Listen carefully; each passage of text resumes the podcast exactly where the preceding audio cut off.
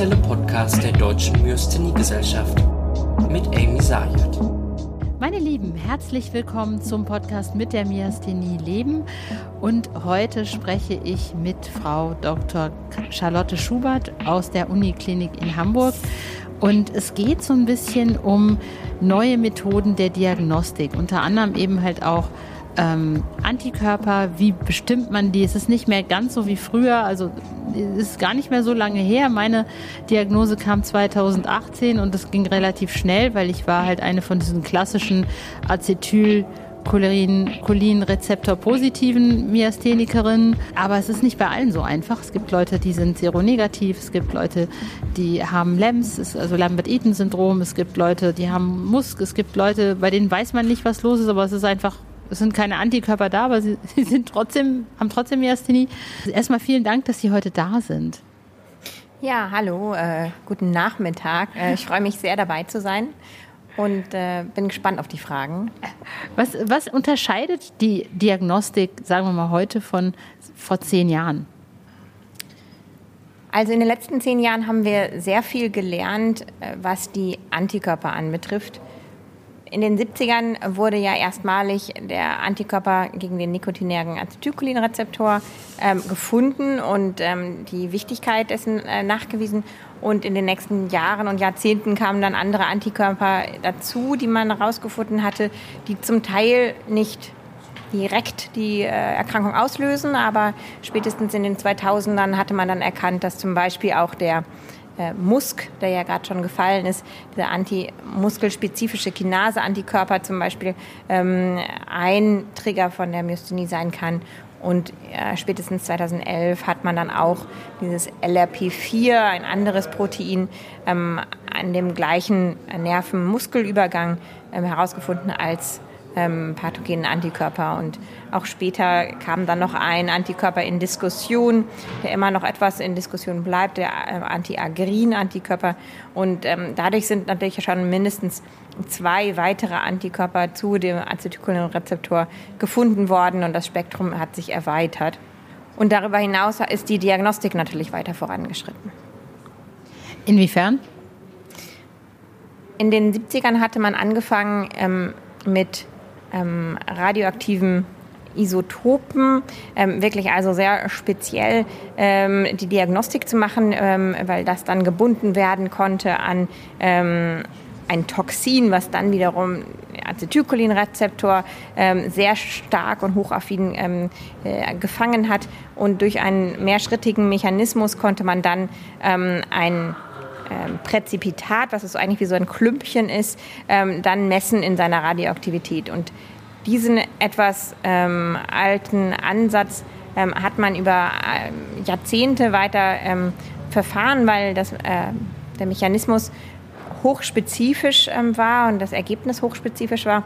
Aber die Sensitivität war bis jetzt immer bei 85, manchmal bei den okulären Myasthenien, bei den rein augenbetonten Myasthenien nur bei 50 Prozent. Ähm, und hat man in Kauf genommen, weil man noch keine guten anderen Ansätze hat. Ähm, und das hat sich mittlerweile sehr weit ähm, in der Forschung vorangetrieben. Nicht nur, dass man versucht hatte, auch mit so Enzym ähm, Untersuchungen, also ELISAs nennen wir ähm, in der Diagnostik das, sondern auch, indem man so zellgebundene Assays nun verwendet, indem man wirklich das natürliche Umfeld dieser ähm, Nervenmuskelübergangens äh, versucht darzustellen, auch im Labor, ähm, um dann die Diagnostik zu machen und nicht ähm, quasi mit einzelnen Rezeptoren nur im Reagenzglas. Und ich sag mal so, hat das, hat das für die Patienten heute, also wenn ich jetzt zum Beispiel vor 15 Jahren diagnostiziert worden wäre, wäre seronegativ, kann ich dann heute nochmal zu meinem äh, betreuenden Menschen gehen, zu meinem behandelnden äh, äh, Menschen und sagen, lassen Sie mich bitte nochmal den Test nochmal wiederholen. Vielleicht findet man dann doch einen Antikörper, der zu mir passt?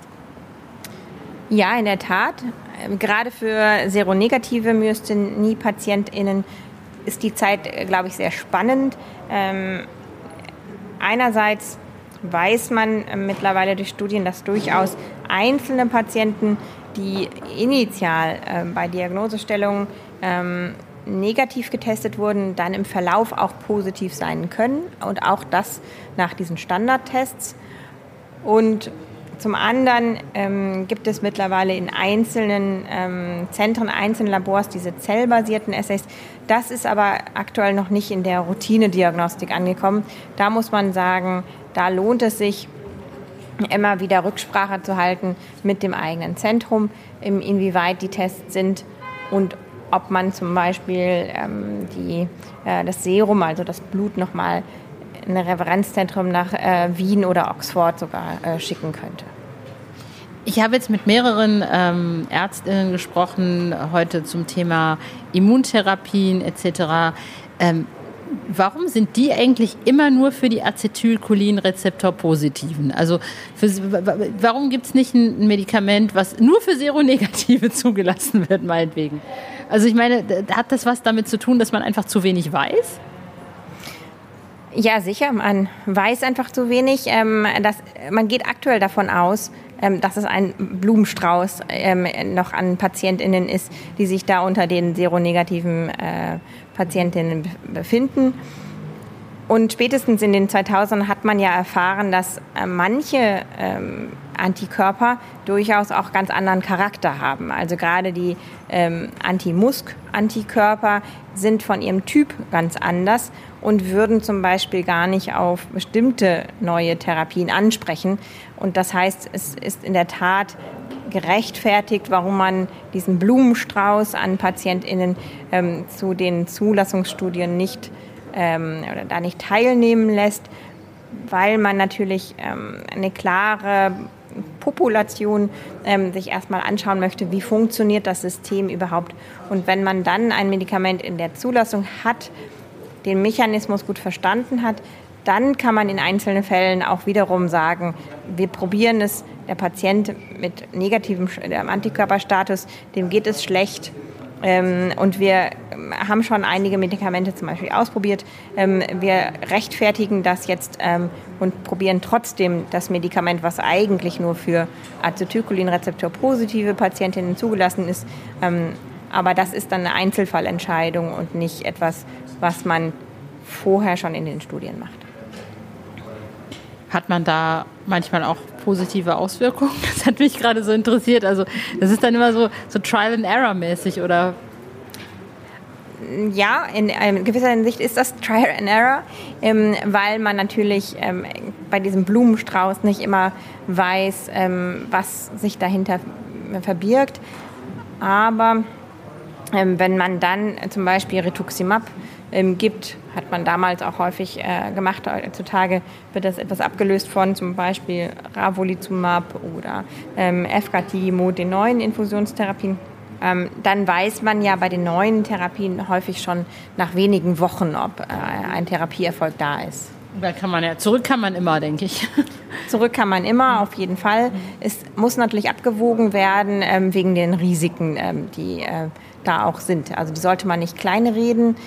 Da ist sicher zu nennen, dass Steroide, also das alte Cortison, ähm, ein sehr großes Nebenwirkungsspektrum hat ähm, und das auch nicht klein zu reden ist. Aber ähm, auch bei den Infusionstherapien heutzutage ähm, sollten gerade Infektionen immer bedacht werden. Es sollte auf jeden Fall ähm, der, die Meningokokkenimpfung gemacht werden und auch danach immer noch auf die ähm, mögliche Infektionen geachtet werden.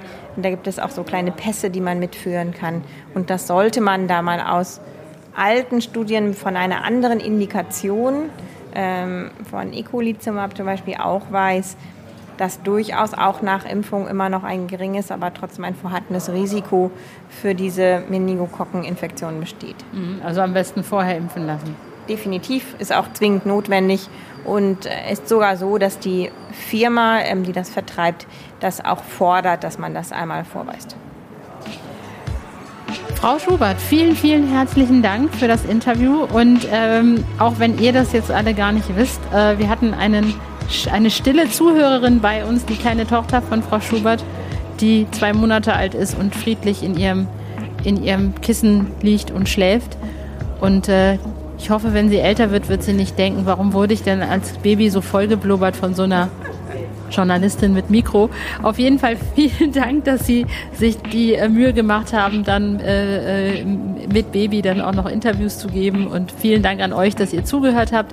Wie immer gilt, wenn ihr Anregungen habt oder Verriss oder Kritik, bitte, bitte, bitte, bitte gerne an die Deutsche Myasthenie-Gesellschaft oder an mich auf Instagram. Und äh, ja, ich gehe gern drauf ein. Und wir hören uns nächsten Monat. Tschüss!